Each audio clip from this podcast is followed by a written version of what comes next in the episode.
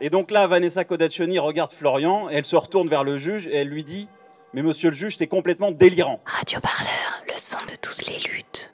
Et je pense que c'était finalement la meilleure analyse juridique de ce dossier qui a pu être proposée.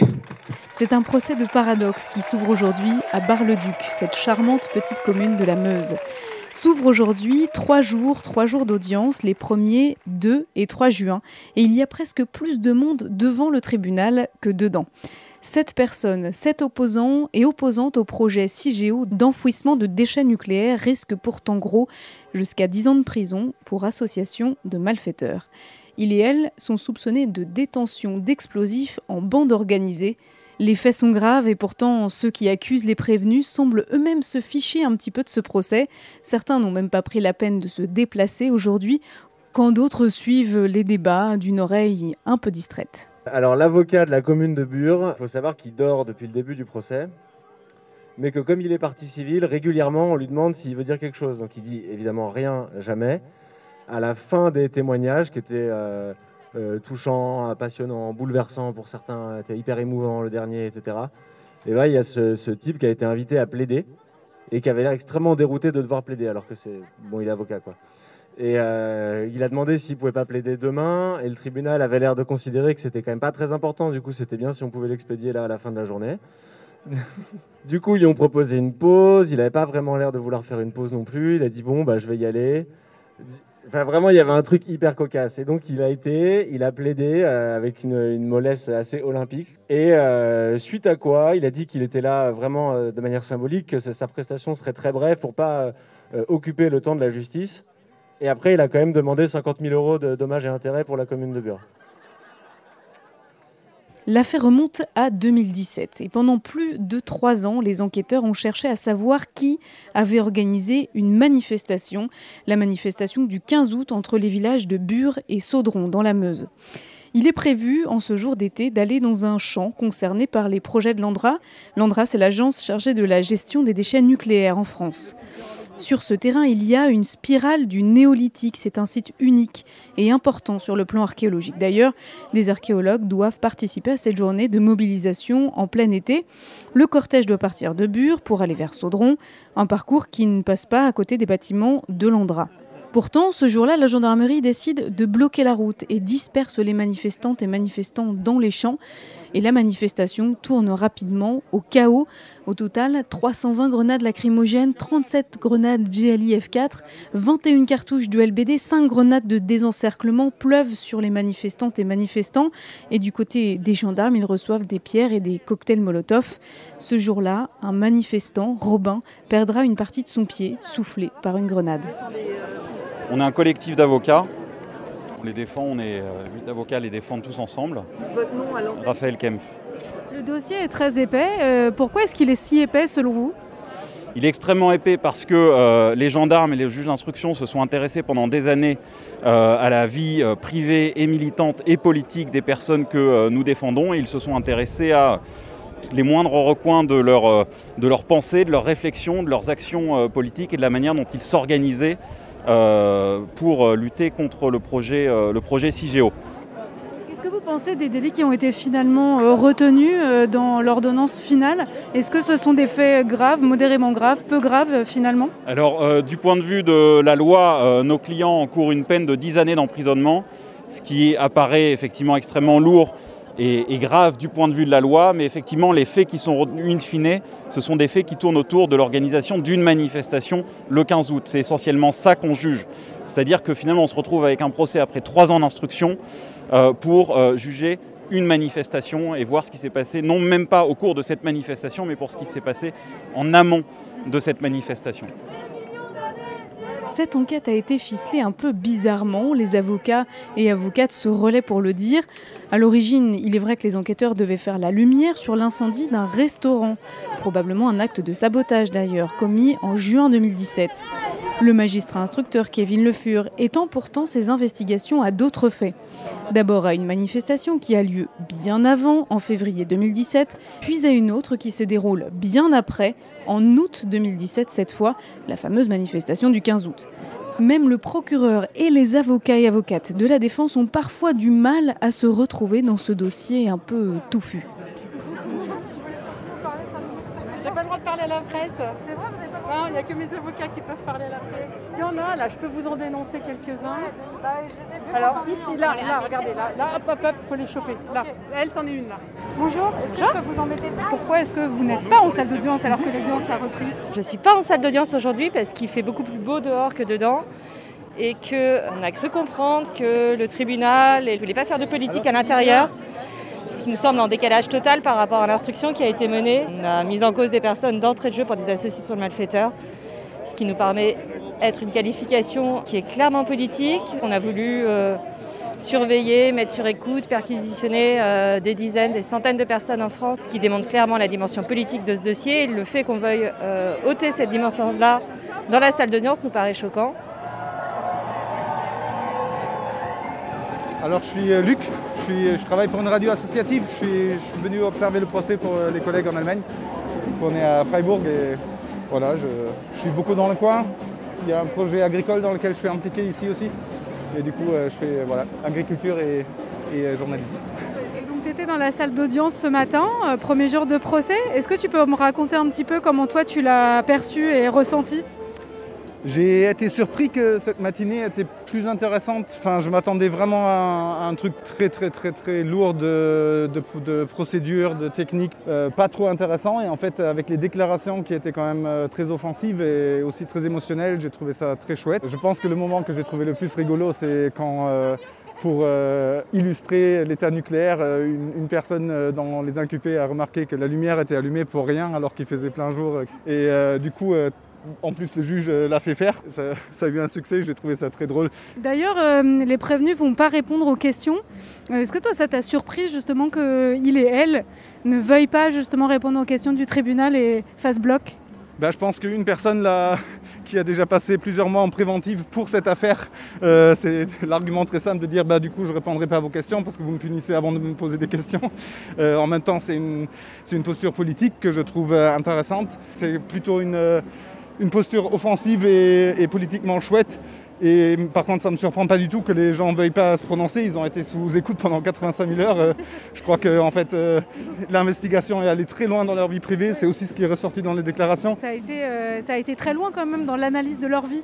Complètement, ça a été, bah, je pense que cette- toute cette procédure, toute cette instruction et le contrôle judiciaire qui a accompagné cette instruction est déjà une grosse punition en soi. Là, il y a eu ce contrôle judiciaire où les gens ne pouvaient pas se rencontrer, pas quitter le pays, euh, pas communiquer, pas, se rendre à Bure. Et du coup, euh, voilà, en fait, ils ont déjà subi une punition immense, alors que bah, le dossier est quand même assez, ouais, assez vide. Enfin, c'est c'est 20 000 pages de, de blabliblou. euh. du coup, euh, voilà, je, pense que plutôt la matinée s'est bien passée. J'ai trouvé ça une, chouette, euh, une chouette euh, manière de démarrer, de démarrer ce procès. Et là, avec cette manif euh, magnifique, c'est c'est plutôt chouette. On est mieux là que dans le tribunal en fait. hein. Donc, euh, On a compté 800 personnes. je te crois sur parole. Merci.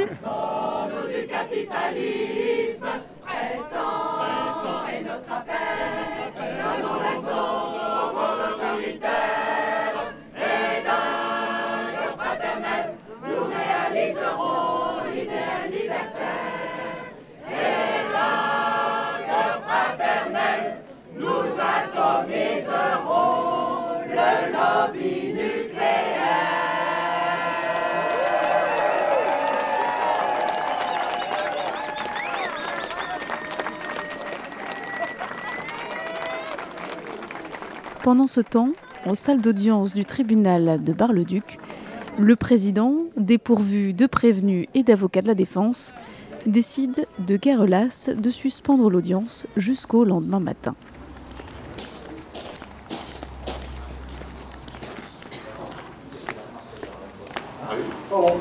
Salut, bonjour Lauriane Chaudès, toi tu es journaliste pour euh, Reporter de l'écologie et tu suis aussi ce procès euh, des malfaiteurs de Bure. C'est le deuxième jour d'audience aujourd'hui. Qu'est-ce qu'on va faire aujourd'hui Lauriane? Alors nous allons écouter les témoins qui vont venir témoigner pour la défense, notamment la politiste et historienne Vanessa Codaccioni.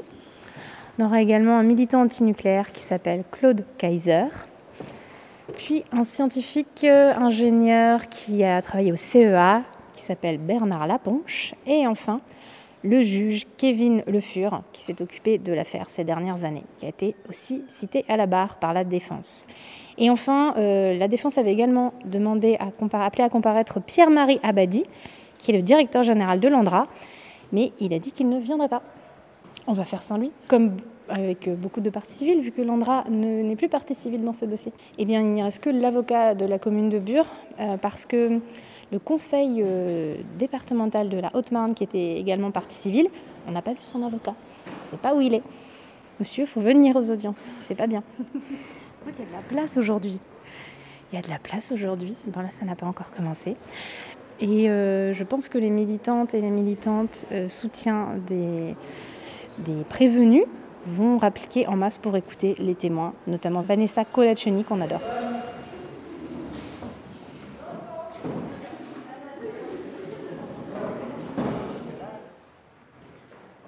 Je suis Vanessa Codacioni, je suis maîtresse de conférence en sciences politiques à l'Université Paris 8 et j'ai été citée comme témoin de la défense dans le cadre de ce procès.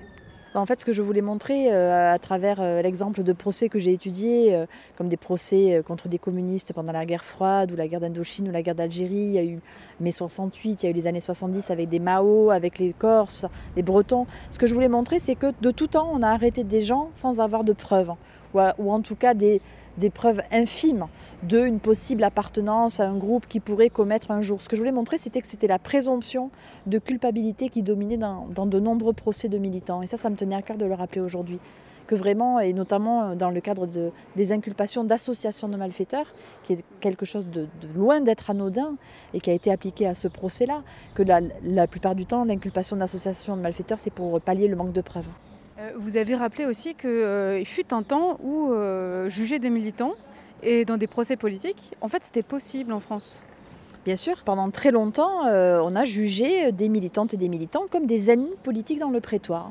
Alors ça a particulièrement été le cas en France de 1963 à 1981, c'est-à-dire de la fin de la guerre d'Algérie au début du septennat de François Mitterrand, puisqu'il y avait un tribunal qui jugeait tous les militantes et les militants et les opposants. C'était la Cour de sûreté de l'État qui avait été créée par le général de Gaulle. Et dans ces procès-là, ben, les juges, ils étaient aussi politiques. C'était des magistrats gaullistes, parfois de droite, d'extrême droite. Et pour eux, c'était différent que de juger un autre type de procès dans lequel il y avait euh, de la criminalité ou de la délinquance de droit commun. Et par quoi est-ce que ça a été euh, supplanté puisque les militantes et militants sont toujours dans les tribunaux? Ben en fait, à partir de 81, on a considéré qu'il fallait plus d'exception. Euh, en France et que c'était contraire à l'état de droit, ce qui est vrai. Mais du coup, euh, il fallait traiter le militant comme euh, le terroriste ou le bandit ou le voleur. Et donc, les, militants se sont retrouvés devant deux types de tribunaux classiques la cour d'assises dans le cas de crime, le, tribunal correctionnel dans le cas de délit. Il n'y a plus de tribunaux pour les militants. Vous avez eu l'expression d'une criminalisation dépolitisante. Oui, c'est-à-dire criminaliser, punir et en même temps dépolitiser, c'est-à-dire faire en sorte que l'on nie que ce sont pour leurs idées, leurs appartenances politiques, les causes qu'ils défendent que des individus sont réprimés. C'est ça la dépolitisation.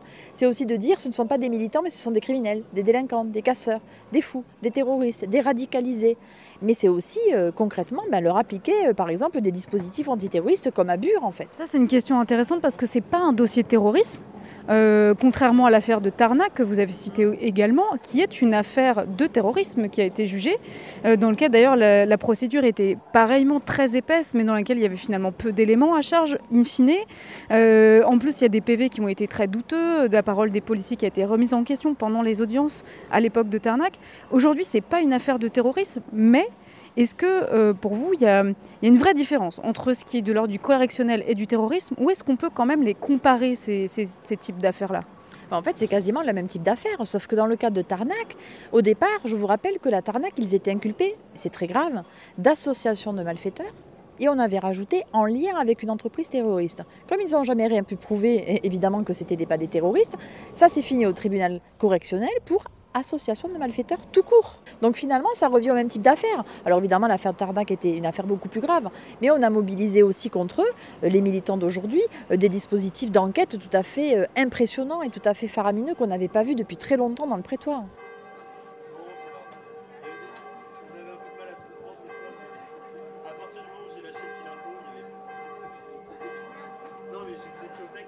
Je vais compléter sur euh, le témoignage euh, très fort de Vanessa Codaccioni.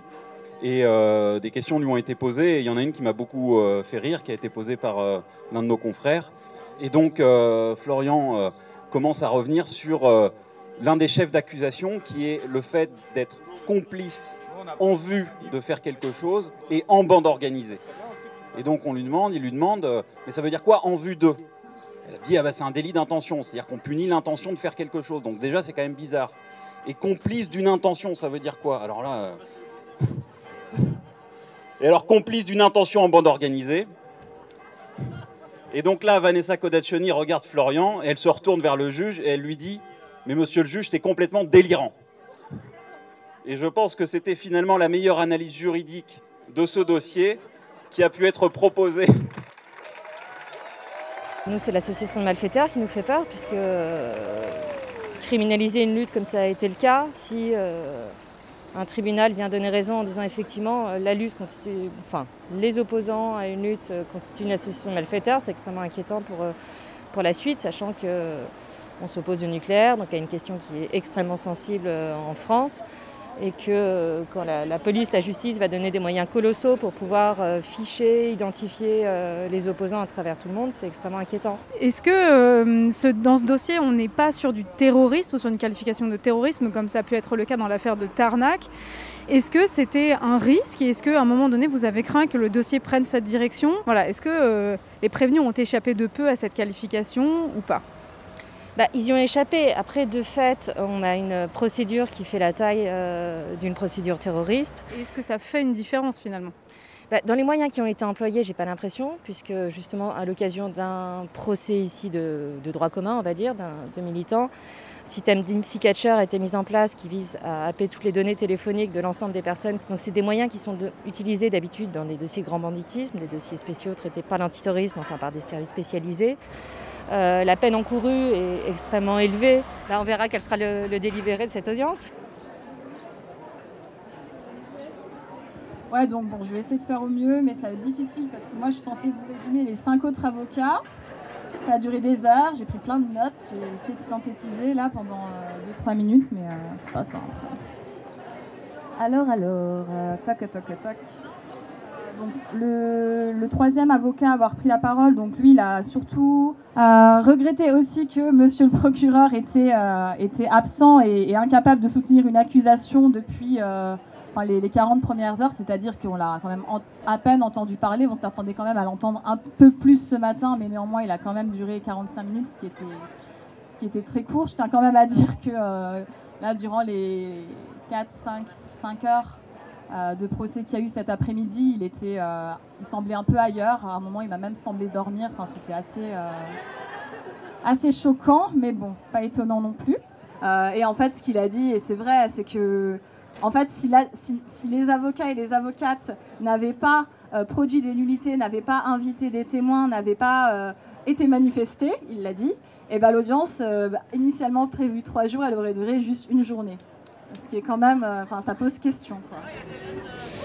Euh, bah, salut, moi c'est Yann du collectif des Armonlés et en même temps je suis le frère d'un des prévenus d'aujourd'hui.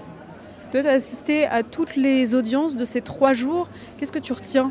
Euh, je pense qu'il y a eu beaucoup de moments éprouvants. C'était très difficile à entendre parce qu'évidemment il y avait tout ce truc avec les micros aussi où euh, visiblement il, il y a une réticence à juste allumer les, euh, allumer les micros puisqu'à un moment donné euh, quand les gens ont un peu insisté ils ont quand même fini par allumer des micros.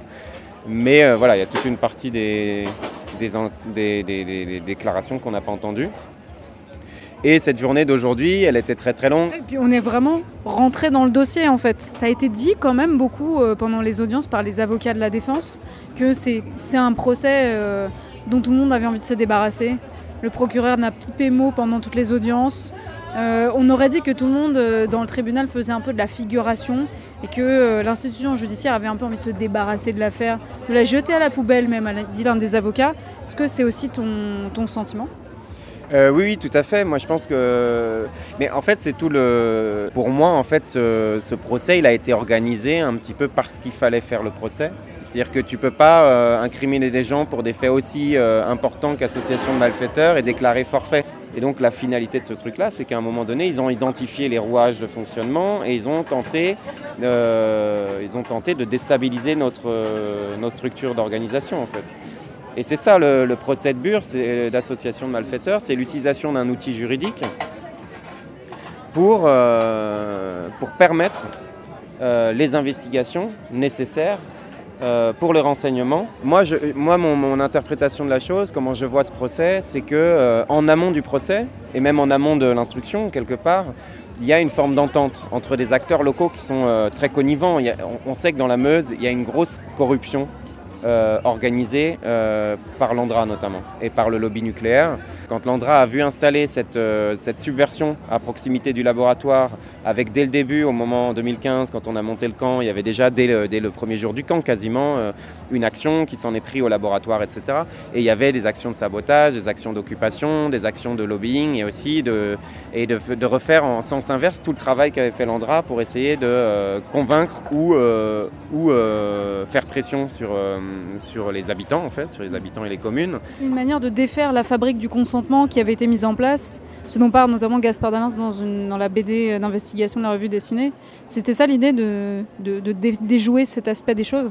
Oui, après, je ne sais pas s'il y avait une démarche consciente de la part des, personnes qui se sont engagées là. Nous, on avait, on avait envie de reprendre le flambeau euh, en 2015. Euh, J'ai participé aussi au, camp de, Bure en 2015. Il y avait une volonté de, redonner vie à une lutte. Parce qu'il y avait eu. euh, Enfin voilà, c'était une lutte qui, avait été un peu mise à mal. Il y avait aussi un- il y avait eu un décès qui avait été extrêmement douloureux pour les gens qui avaient porté la lutte ici.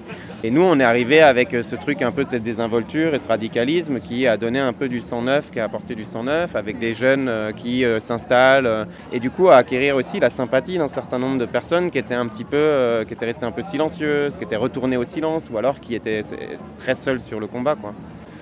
Et du coup, euh, je pense que l'Andra euh, a très vite compris que ça comportait une certaine forme de menace. Il y a eu en fait des mobilisations qui ont suscité la curiosité et qui ont donné aussi envie à plein de gens de venir découvrir la lutte de Bure.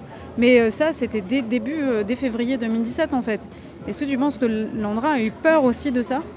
Je pense, oui. Euh, moi, je me souviens de cette époque où, quand on venait à Bure, on prenait, il y avait du plaisir, il y avait une forme d'humanité. On l'appelait la lutte la plus lol de l'univers. À un moment donné, je me souviens, on avait fait cette, euh, cette blague parce qu'en fait, euh, à chaque fois qu'on venait, on était à la fois ultra subversif. Il y avait quelque chose de très solidaire, de très accueillant, de, voilà, avec les meilleurs jeux de mots de la terre, très clairement. Et ça faisait partie d'un truc qui a, ça amenait la sympathie de manière assez naturelle et donc l'adhésion. Je pense que l'Andra a compris parce que la communication de l'Andra, elle est très grossière elle est un peu, euh, un peu grosse patte, ils font des trucs. Ils sont très communicants, ils font, des, ils font des clips, ils font des machins, ils font des visites, etc. Ils payent des médias aussi. Ils payent des médias, et ils sont pas... Quand je dis nul, ça veut dire que c'est un peu bateau leur communication. Pourquoi est-ce que l'Andra a eu besoin de l'institution judiciaire euh, pour euh, se, se renseigner, si je puis dire, sur les militantes et les militants ou les opposantes et les opposants? Pourquoi est-ce qu'elle est passée par ce chemin-là? Je pense qu'il y a eu un processus, euh, il y a quand même quelque chose de progressif dans, leur, euh, dans leur approche. Dans un premier temps, je ne sais pas si euh, tu te souviens, mais dans un premier temps, notamment au moment des premières occupations du Bois-le-Juc, etc., ils ont tenté dans un premier temps avec leur propre sécu privé. C'était une espèce de, de milice qui allait taper des gens dans les bois et je pense que ça ne pouvait pas passer longtemps. Ils ne pouvaient pas, pouvaient pas, notamment avec leurs soucis de communication, s'appuyer que là-dessus. Je pense que les renseignements territoriaux et la DGSI sont aussi entrés en ligne de compte pour euh, aider, euh, aider quelque part à comprendre, aider au moins la préfecture à comprendre ce que c'était ce mouvement. Et du coup, je pense que naturellement, euh, quand la DGSI a mis son pied ici, d'une certaine manière, et qu'ils ont mis en place aussi cette cellule, cette cellule spécifique de gendarmerie, la, la cellule Bure, l'objectif était de, de suffisamment euh, comprendre et maîtriser ce mouvement pour euh, lui mettre des bâtons dans les roues. quoi. Je pense que la finalité de, ce, de cette affaire, elle est dans euh, le fait de, un, briser une lutte, deux, fournir des informations, renseignements sur qui, qui euh, compose cette lutte et que font ces gens en fait. Et euh, ces deux objectifs, ils ont été remplis. Et c'est ce qui me fait dire que ce procès, quand il vient en fin de course, il n'a aucun intérêt pour eux. Et ils n'ont même pas envie que les personnes, ils n'ont pas un désir particulier que les personnes qui comparaissent soient condamnées en fait. Ça, ne les préoccupe plus en fait. Est-ce qu'ils ont réussi tant que ça? Parce que quand on voit le monde qu'il y a eu euh, devant le tribunal euh, en pleine semaine, on n'est pas en période de vacances scolaires, euh, il y a quand même beaucoup de joie, beaucoup d'énergie positive euh, dans euh, ce soutien aux prévenus. Euh, Est-ce que tu dirais qu'ils ont si bien réussi que ça euh, dans l'objectif de briser la lutte? Euh, bah, je répondrais comme, tu vois, il y, a au moins deux avocats dans leur plaidoirie qui ont dit ça. Je crois que c'est Alexandre, non, c'est non, non, c'est Étienne Ambroselli, je crois, qui a dit ça, qui a dit que ça n'arrêtera personne, ça n'arrêtera personne. Et je pense que c'est un élément qu'ils arrivent, qui- qui- qu'ils n'arrivent pas à maîtriser sur aucune lutte, en fait. Je pense qu'il y a une volonté de briser une lutte, mais ils n'y arrivent jamais vraiment. Et là, typiquement, ça a été beaucoup relancé euh, sur la dernière année, par notamment euh, l'arrivée de, euh, des bombes atomiques et des, des- des nouvelles initiatives qui viennent des meufs. Bah ouais. Qui disaient euh, dire, la, des- la révolution sera féministe ou ne sera pas. Et je pense que moi j'y crois hein, parce que je pense que et elle sera queer aussi. Et euh, je sais pas, je discutais hier avec quelqu'un d'ici. Ça s'est beaucoup queerisé aussi. Ouais, c'est ça. Du coup, il y a quand même une note, une note positive. Ouais, ouais, ça se renouvelle. Voilà. voilà. Ouais. Ouais.